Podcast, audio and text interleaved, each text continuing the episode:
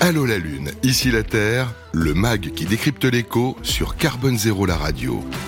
Ensemble pour une transition urbaine low-tech, émission spéciale en direct du CIPCA, en partenariat avec SNCF Immobilier, GRDF, Groupama Immobilier et BNP Paribas Real Estate.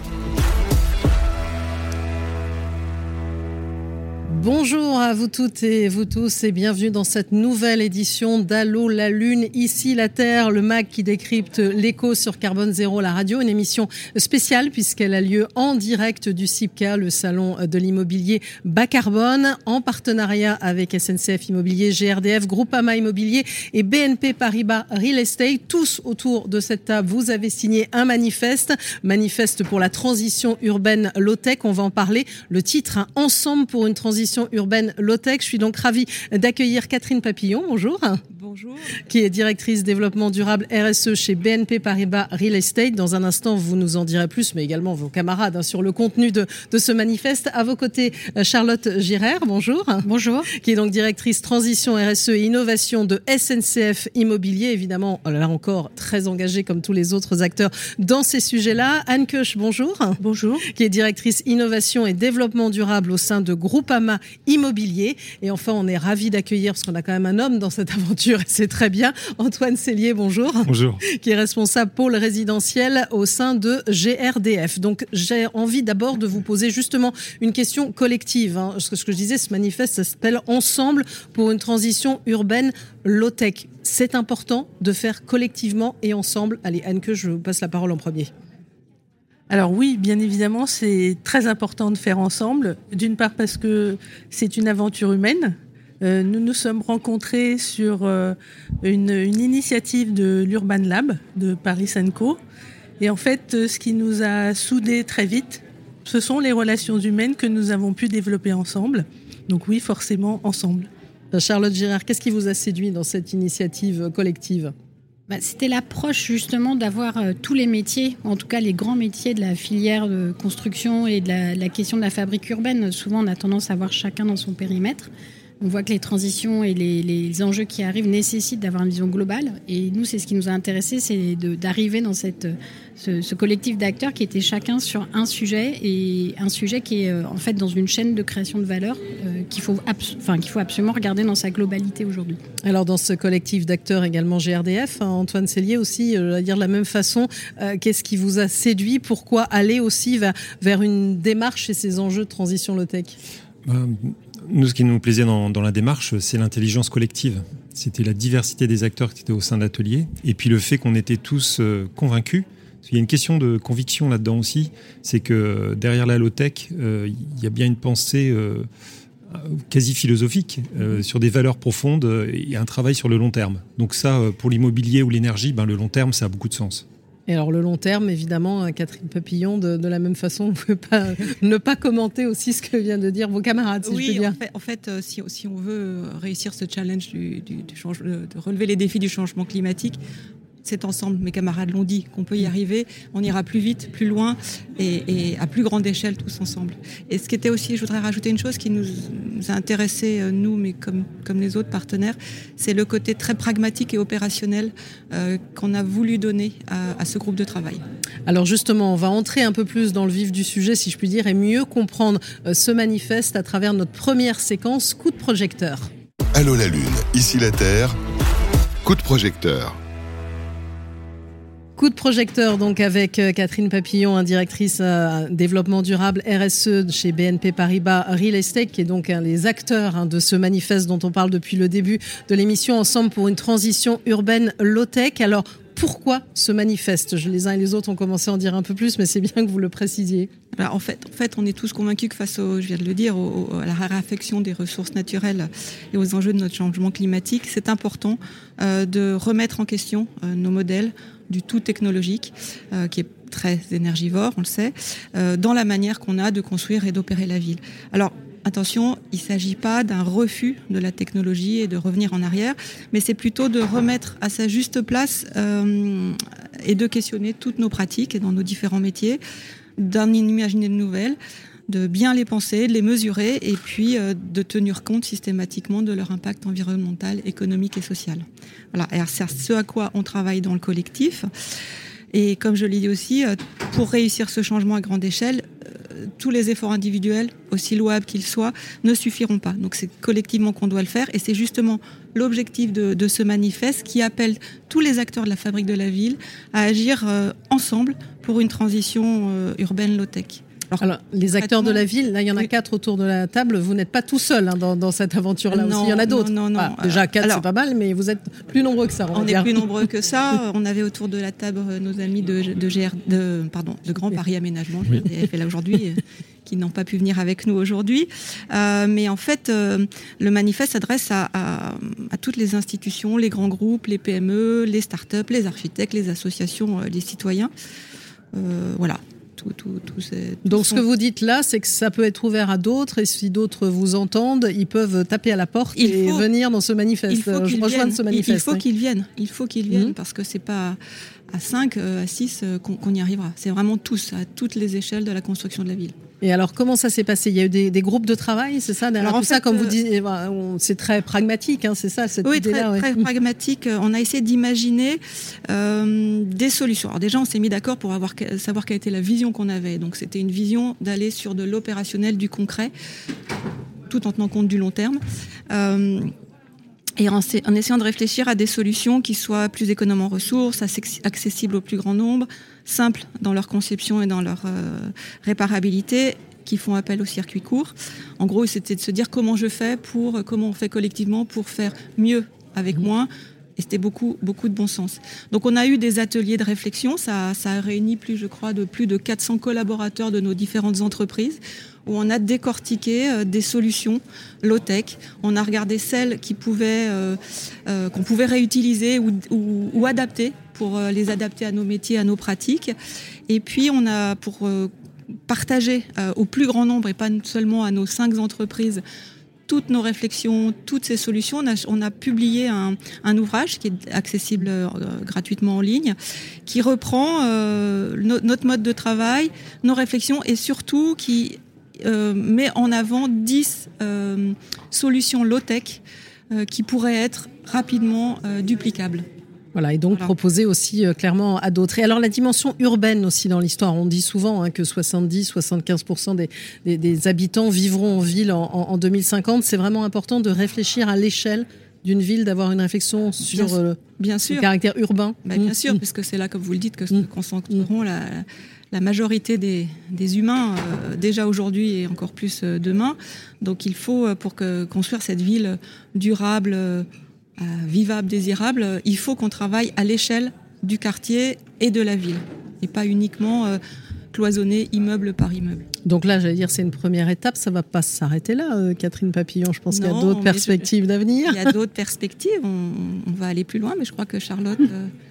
Je voulais en parler. Charlotte, nous, Charlotte nous le dira, oui, peut-être un peu, un peu plus dans, dans, l'avancée de, Pardon, cette. Non, non, mais pas de souci.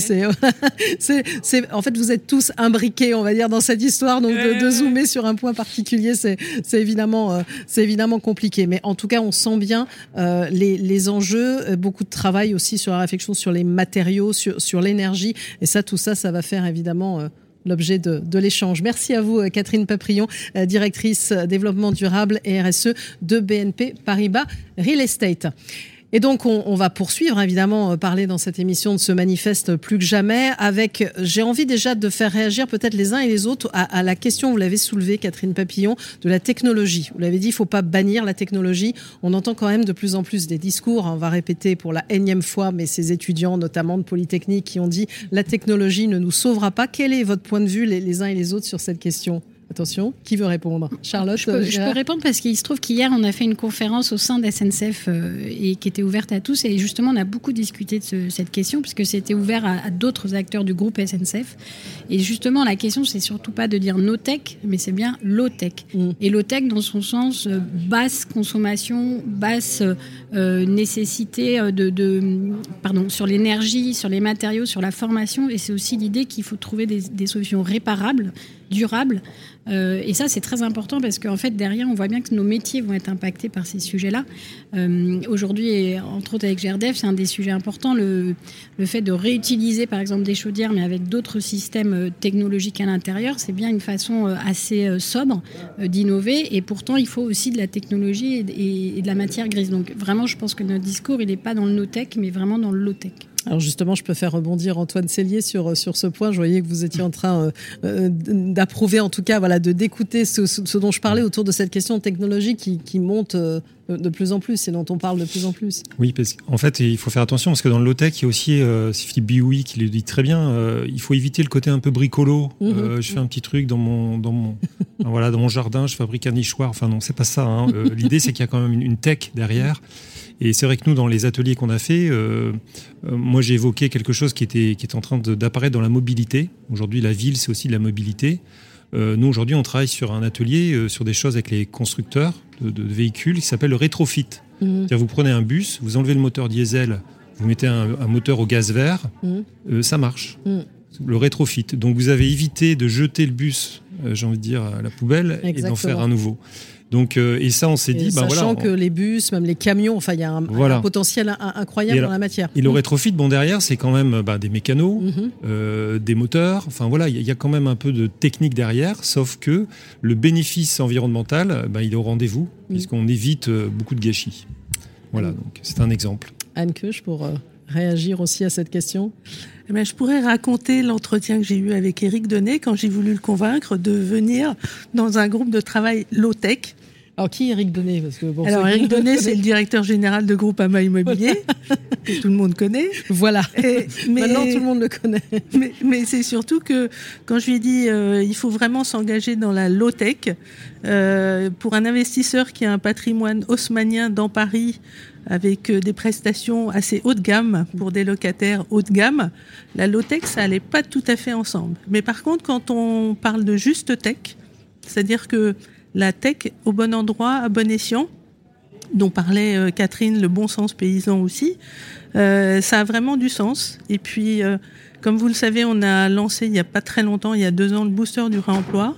Et moi, je suis absolument convaincue qu'on n'arrivera pas à faire du réemploi efficacement dans nos métiers, dans nos immeubles, si on ne si on ne s'initie pas, ou en tout cas on ne s'inspire pas de la low-tech, parce que forcément on aura besoin de pratiques simples pour réintroduire des matériaux de réemploi. Exactement, Booster du réemploi, là encore une initiative collective hein, qui ne cesse de, de, de, grandir justement, parce que cette question du réemploi, on en parle beaucoup, mais on en est au, au tout, tout, tout début, hein, au, disons. Au tout début, mais c'est bas carbone. Ça progresse. oui, ça, ça, progresse. Ça progresse bien. Et alors, vous parliez de directeur général. Si la particularité, les manifestes, hein, il est signé par les directeurs généraux, donc il y a un vrai engagement de ce côté-là. Hein, c'est ça, très oui, fort. tout à fait. On a dès le départ euh, voulu qu'il s'engage, qu'il soit visible, que nos, le nom de nos entreprises soit visible et que ce soit justement un porte-drapeau et que ça puisse fédérer d'autres entreprises derrière nous.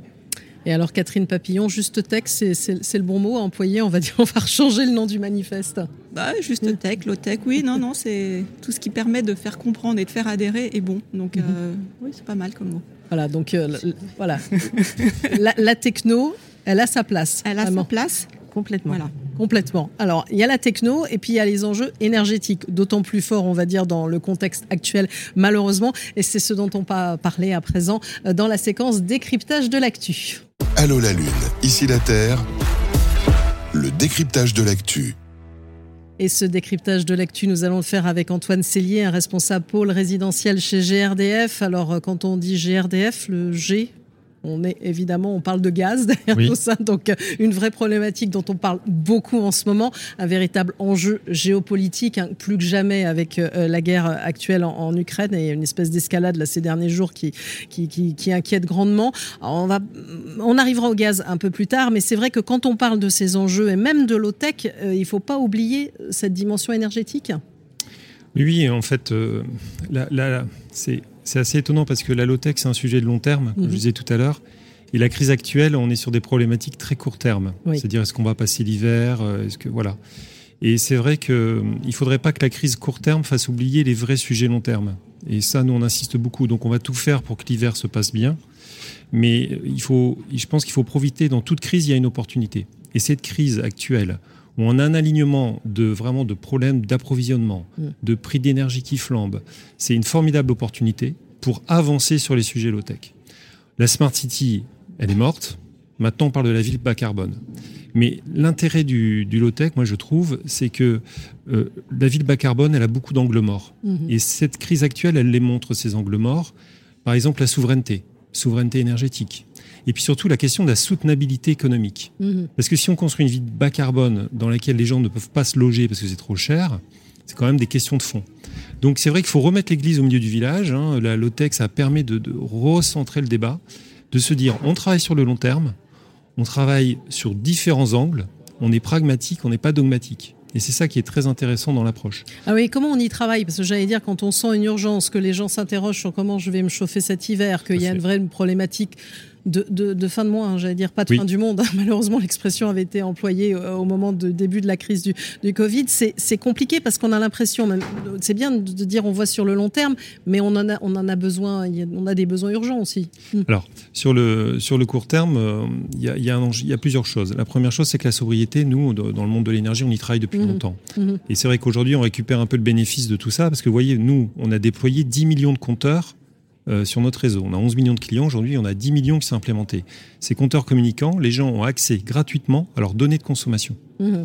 Et on va mettre un plan en place cet hiver pour que les gens reçoivent des courriers ou des alertes pour ceux qui ont des comportements de consommation anormaux. Mmh. Donc vous voyez, grâce à la technologie, tout compte fait, on va générer des comportements d'économie d'énergie.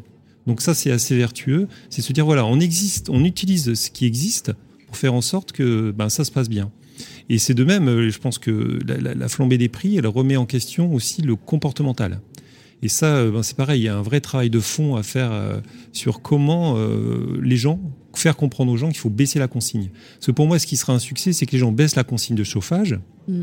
Les fameux 19 degrés. Voilà, mais qui, sont mis en avant depuis longtemps par, par l'ADEME. Mais là, on est dans la gestion de crise court terme. Et nous, ce qui serait important pour nous, c'est qu'elle soit baissée tout le temps. Mmh. C'est-à-dire que si demain on a un retour d'énergie abondant, etc., c'est que cette, ce comportemental, il reste. Il faut faire attention à l'effet rebond. Hein. c'est un vrai problème. vous pouvez vous combattre euh, les dépenses d'énergie. L'effet rebond peut détruire tout le bénéfice. Hein. On en a vu des bâtiments euh, très bien conçus. Et puis le comportement des gens dedans fait que tout le bénéfice attendu est perdu. Donc ça, c'est important de prendre en compte effectivement le comportemental. Alors après, on peut se dire aussi qu'on a un comportement d'enfant gâté aussi. J'allais dire, on appuie sur un bouton, on a de l'électricité, le chauffage, il vient facilement. C'est pas évident d'aller dire aux gens, ça va être toujours la même notion. C'est une contrainte, c'est une contrainte. On nous montre ça comme une contrainte. Est-ce qu'en amont, on pourrait pas nous arranger les choses?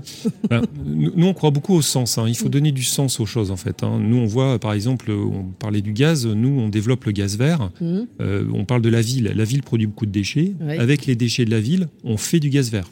Aujourd'hui, les stations d'épuration fabriquent beaucoup de boue.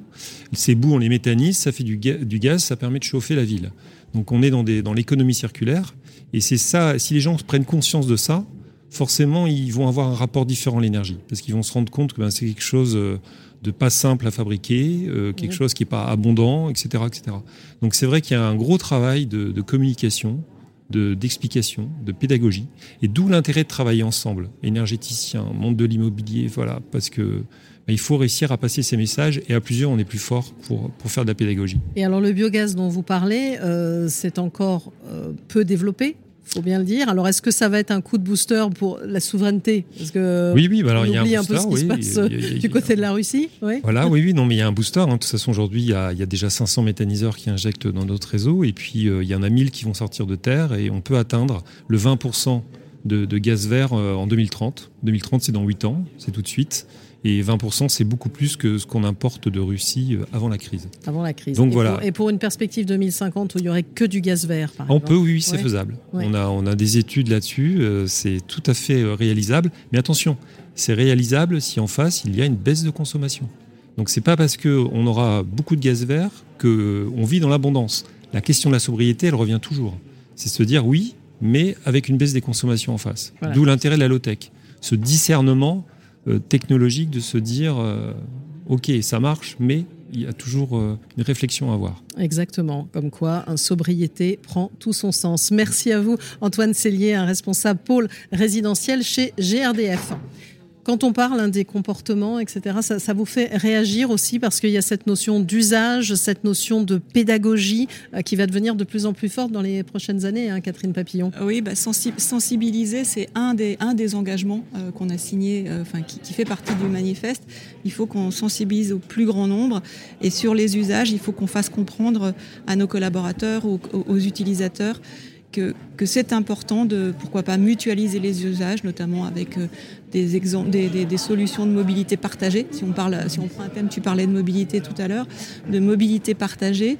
Euh, c'est d'ailleurs un, sujet qu'on expérimente dans notre nouvel immeuble de bureau où on a ce qu'on appelle un hub de mobilité, où il y a des solutions de vélos électriques, trottinettes électriques et voitures qui permettent aux collaborateurs de ah bah, pour leur rendez-vous, d'utiliser leur déplacement, d'utiliser ces moyens mutualisés. Et, on est en train de le tester. Et le test, test and learn, comme on dit, c'est aussi un des engagements du mhm. manifeste, euh, puisqu'ils sont là en pilote et ils vont nous faire leur retour et on va voir comment ça fonctionne. Et si on, fonctionne, on ajuste et après on peut le déployer un peu plus, plus largement euh, sur tous les bâtiments qu'on construit ou qu'on gère. Charlotte Girard oui, moi je trouve que c'est une très belle chance parce que pour le coup, euh, côté SNCF Immobilier, on gère 8 millions de mètres carrés qui sont occupés euh, par les salariés de la SNCF et on s'est rendu compte, euh, alors en même temps qu'il y a eu cette démarche sur la low-tech, il y avait aussi le démarrage des réflexions sur la sobriété de la consommation et qu'en fait ça permettait aussi de remettre l'immeuble au cœur des discussions. pendant longtemps finalement, on regardait peut-être pas comment la lumière, l'eau, l'énergie arrivaient dans cet immeuble et, nous ça nous a ouvert en fait des espaces d'échange avec les équipes tout à fait intéressants.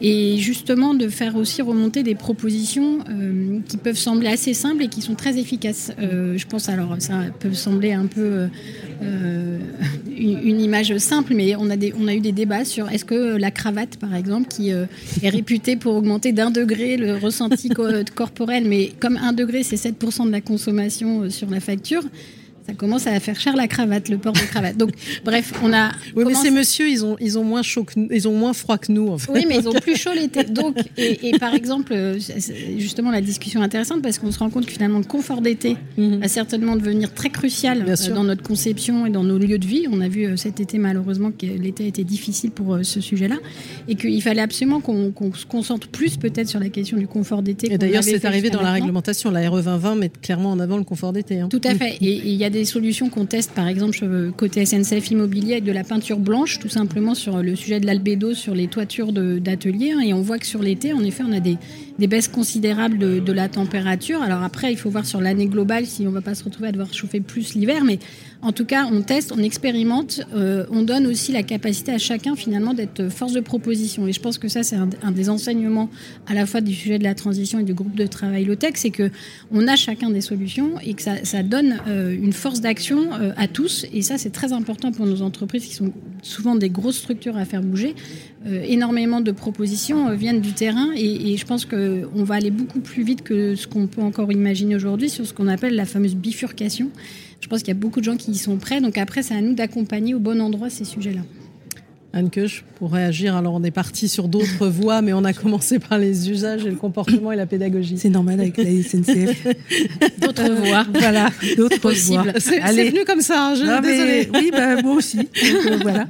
Maintenant, on va se remettre sur les rails. Mais, pardon. mais c'est surtout que je suis assez envieuse des 8 millions de mètres carrés que gère euh, Charlotte. Euh, nous, nous avons un patrimoine éminemment haussmanien parisien. Et c'est vrai que à force de dénaturer les immeubles parisiens ou d'autres en les réhabilitant et en mettant de la climatisation, etc., on enlève en fait aux utilisateurs, donc nos locataires, euh, ce, moyen d'agir correctement sur l'immeuble. Et alors nous, pendant euh, les travaux sur euh, les différentes innovations, ou en tout cas ce qu'on pourrait recueillir de, de bénéfiques sur nos immeubles, nous avons porté le store ban le Storban qui permet effectivement l'été de, pour partie, en tout cas sur la partie vitrée, d'isoler euh, le bâtiment du trop chaud et du soleil. Euh, de toute façon, ça n'est pas euh, une innovation fantastique puisqu'elle existait à l'origine de la construction des bâtiments haussmanniens, puisque les bâtisseurs à l'époque avaient compris qu'il fallait se protéger du soleil d'été pour éviter la surchauffe. Ils avaient effectivement construit des immeubles en pierre blanche, un peu crème mais blanche, avec de la pierre locale, pas très loin de Paris. Donc voilà, il faut qu'on remette au goût du jour ces innovations et je pense que les locataires aussi, euh, et en tout cas les collaborateurs des locataires, euh, comme le disait Charlotte, les solutions viennent aussi du terrain et donc ce sont des réflexes simples. Je sais que beaucoup de collaborateurs se sont offusqués ou horrifiés du gâchis qui sont dans nos entreprises, qui tous les jours. Euh, pour des systèmes, pour des, des contraintes de réglementation, pour euh, voilà, à la cantine, on est obligé de jeter. Il, y, a, il y a vraiment tout un, un système euh, de bon sens à remettre sur énormément de sujets dans nos immeubles. Antoine Célier, est-ce que ça vous a inspiré aussi tous ces exemples? Ah bah oui, bien sûr. Et puis le, c'est vrai que l'exemple des déchets alimentaires, maintenant, la, la, collecte des biodéchets est obligatoire en 2023 pour les, les établissements publics et elle sera aussi pour les particuliers. Exactement, ça va arriver en 2025, je crois, c'est ça. Donc on aura bientôt aussi les, euh, poubelles. Voilà, c'est ça. Donc les gens, bah, c'est ça, hein, c'est baisser les stores, euh, ne pas, enfin, je, trier les déchets. Et puis bon, pour nous, ça a beaucoup de sens parce que forcément les déchets se méthanisent et reviennent dans notre réseau. Donc on voit qu'il y a toujours cette logique de boucle locale euh, qui, est, très intéressante. Alors quand on parle de tous ces sujets, évidemment, tout est en lien avec le bâtiment, la problématique aussi euh, de la construction. On, voit, on parle de plus en plus aussi des enjeux de rénovation énergétique. Donc on va parler de tout ça à travers euh, une nouvelle séquence, hein, la question qui dérange. Allô la Lune, ici la Terre. La question qui dérange. Alors la question qui dérange, elle est tombée sur vous, euh, Anne C'est normal, c'est normal, parce que tout le monde sait que quand il y a une question qui dérange, je réponds franchement. Voilà, directrice innovation et développement durable chez Groupama Immobilier. Alors la question c'est, est-ce la fin de la construction neuve? On en entend parler de plus en plus. Euh, beaucoup d'intervenants sur des plateaux disent c'est bien gentil, on nous parle de construction, etc. On sait bien qu'on a des enjeux dont on parle depuis le début, de sobriété, de réduction de l'impact, etc. Donc est-ce que c'est la fin? Ou est-ce que ça va être la fin? Bien sûr que non. Mais bien sûr que non. Pourquoi? Parce que vous savez tous que l'immobilier, c'est un grand paquebot qui est parti à une vitesse et que ce paquebot, ben, pour l'arrêter, il va falloir un certain nombre d'années. Il y a des réglementations, il y a des réglementations qui arrivent pour changer ces pratiques, les pratiques de la construction. Mais pour l'instant, pour un moyen terme, je vois la même construction chez nous. Euh, mais cette, cette construction, elle va changer. Elle va euh, d'abord euh, être plus bioclimatique. Elle va justement intégrer un certain nombre de composants mm, bas carbone.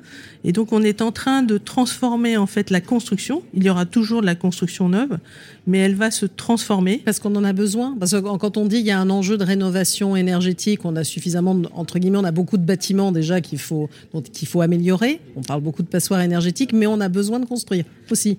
Alors on a besoin euh, surtout de mieux construire mhm. là où on a besoin de construire et de réhabiliter l'existant.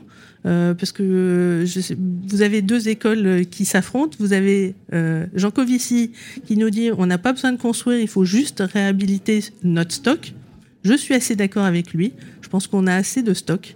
Euh, mais par contre, vous avez encore une industrie euh, mhm. immobilière qui doit, elle, faire face à la transformation de ses métiers, la transformation des collaborateurs, euh, je pense toujours aux compagnons sur un chantier qui construisent depuis 20 ans euh, avec du béton. Et du jour au lendemain on leur dit ah ben non il faut faire du bas carbone donc plus de béton il faut du bois. Et donc il faut se former à d'autres pratiques de construction euh, comme le low tech avec aussi un zeste de réemploi.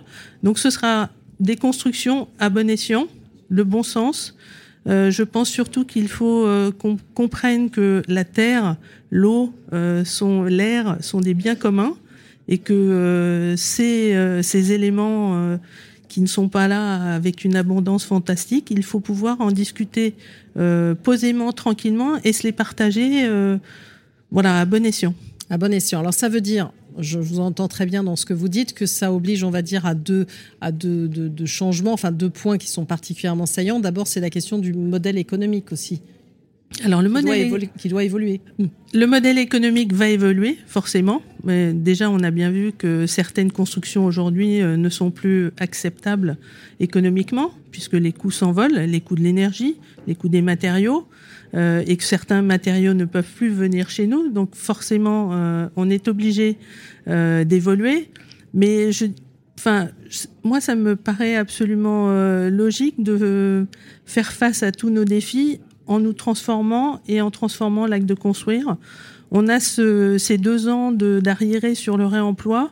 Il y a deux ans, quand vous disiez à un compagnon sur le chantier, il faut déconstruire proprement, il faut apprendre à déconstruire, il faut trouver des filières, il faut retrouver des clients pour racheter ces matériaux-là, etc., etc. Tout le monde nous regardait avec des grands yeux. Euh, on a fait la démonstration en deux ans. Au bout de deux ans, vous avez 50 mètres d'ouvrage autour de la table. Vous avez 130 projets par an euh, sur toute la France. Plus d'un million et demi de mètres carrés qui sont sous la forme du réemploi. Euh, le réemploi et la low-tech vont cheminer ensemble, je pense, pour beaucoup de sujets. Et euh, on a démontré que c'était possible pour le réemploi, c'est possible pour euh, la low-tech et la juste-tech.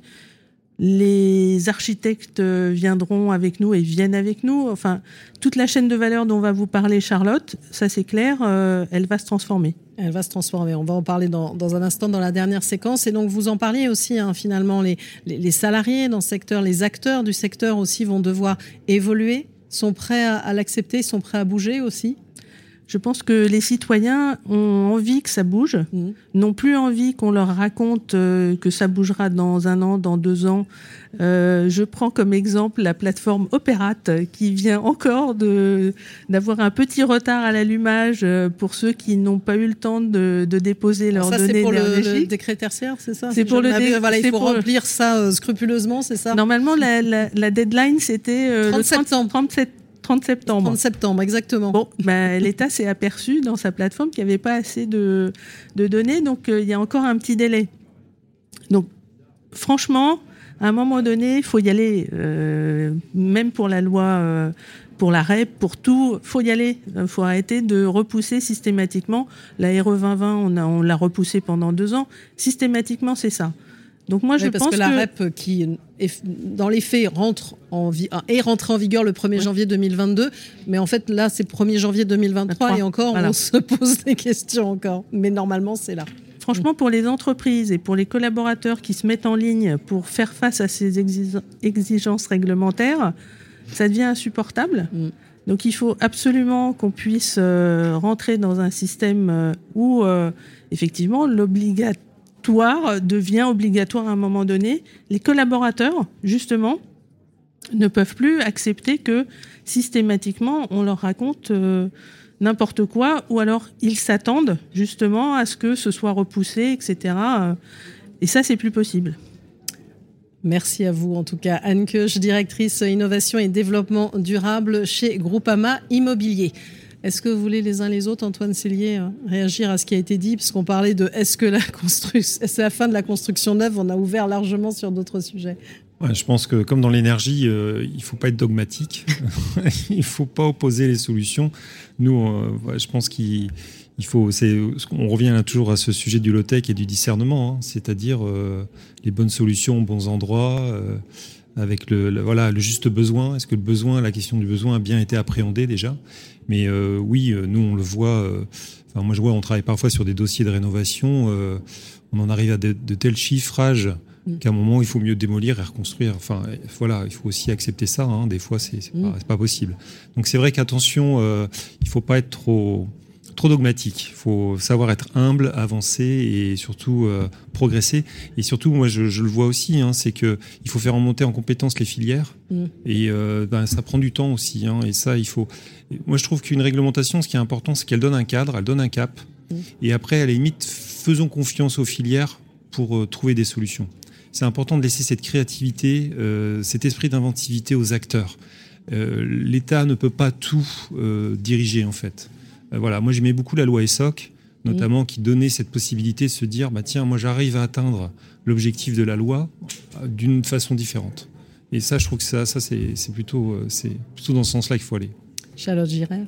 Moi, je trouve intéressant aussi sur le, le finalement aujourd'hui dans nos modèles économiques, pour reprendre un peu le, le, ce qu'on évoquait, c'est que le coût de l'inaction, euh, on ne le fait pas rentrer vraiment voilà. en fait dans Alors le bilan. qu'il est nettement plus lourd que le coût de l'action. Voilà. Je cesse Et... de le dire pourtant. Mais... Oui, oui, mais après on hérite euh, tous de beaucoup de sujets, beaucoup de choses et qu'on a laissé de côté parce que c'était pas le sujet du moment. Donc je pense qu'il faut déjà prendre conscience de, de ce coût de l'inaction et puis ensuite euh, trouver des nouveaux indicateurs et les partager. Et par exemple sur ces nouveaux indicateurs, nous on engage côté côté groupe SNCF ce qu'on appelle le PIC et le CAC, qui est le prix interne du carbone et le coût d'abattement du carbone. Et en fait, aujourd'hui, ça devient des critères dans nos dossiers d'investissement qui passent dans nos comités d'investissement.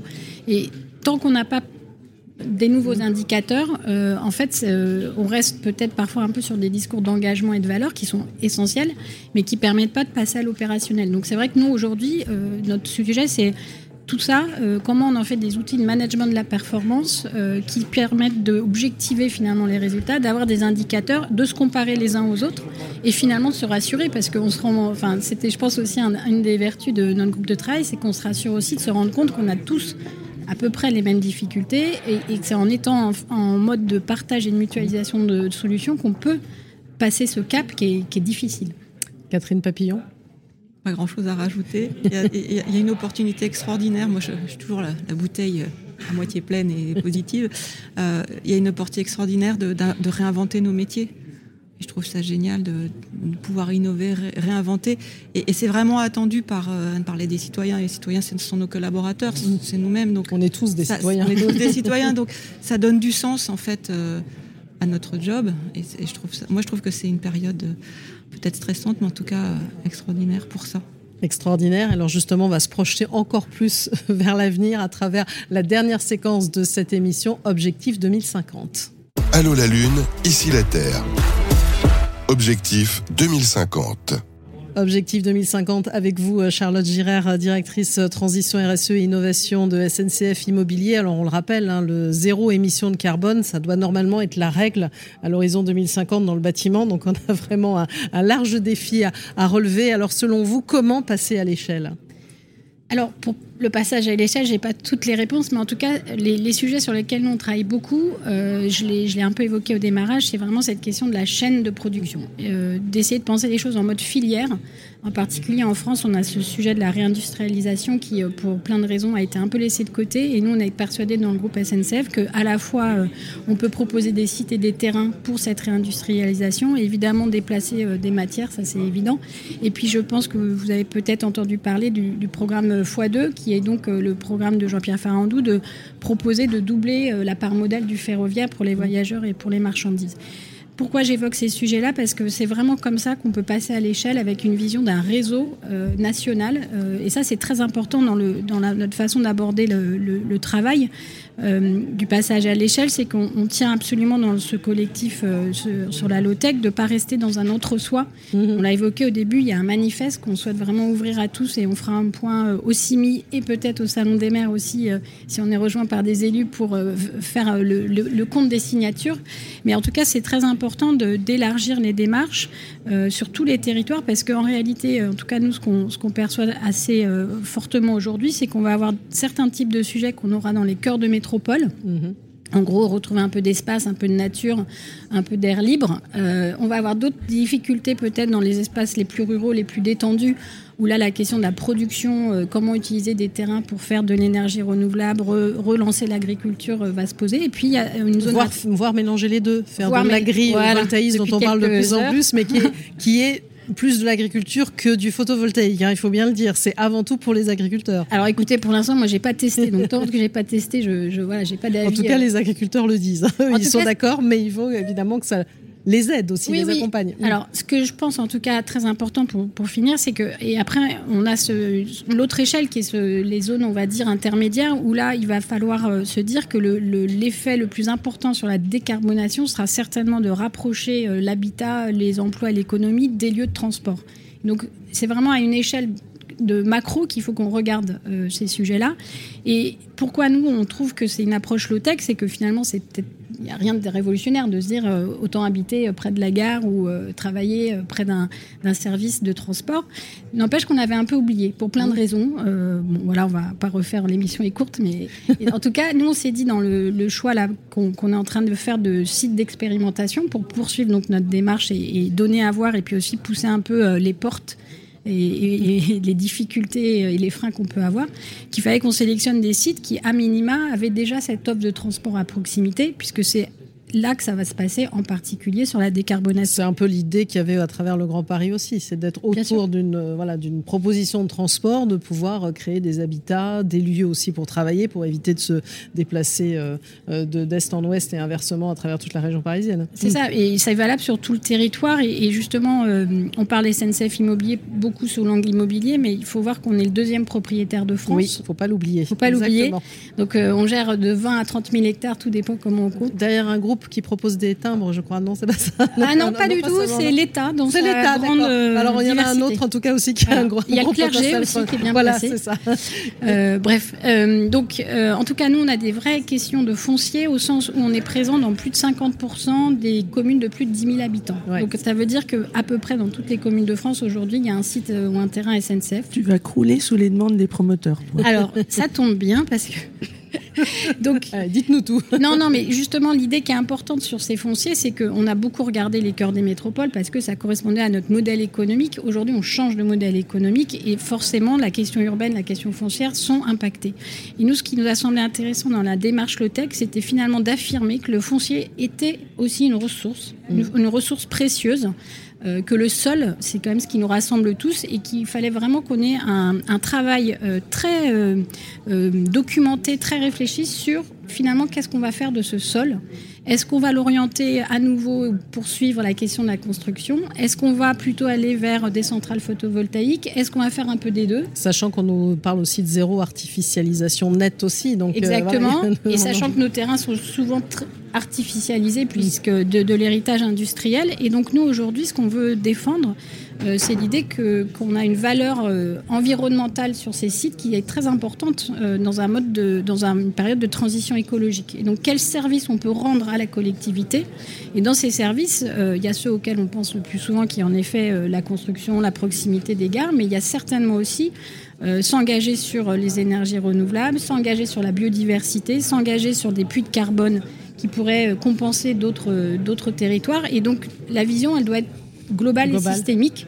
Ça, c'est très important. Et c'est ce qui nous aide dans le passage à l'échelle. Souvent, euh, ce qu'on nous pose comme question, c'est finalement euh, pourquoi vous? Bah, Nous, parce que justement, le passage à l'échelle, quand on prend une décision, il va être tout de suite très rapide et assez national. Donc, euh, et dans ce jeu-là, il y a vraiment un, travail très important, je, pense par rapport aux questions, de planification finalement de notre action foncière, euh, qu'on a aussi hein, peut-être laissé de côté parce que ça ne nous semblait pas une ressource très, enfin en tout cas une ressource qui était précieuse et, rare.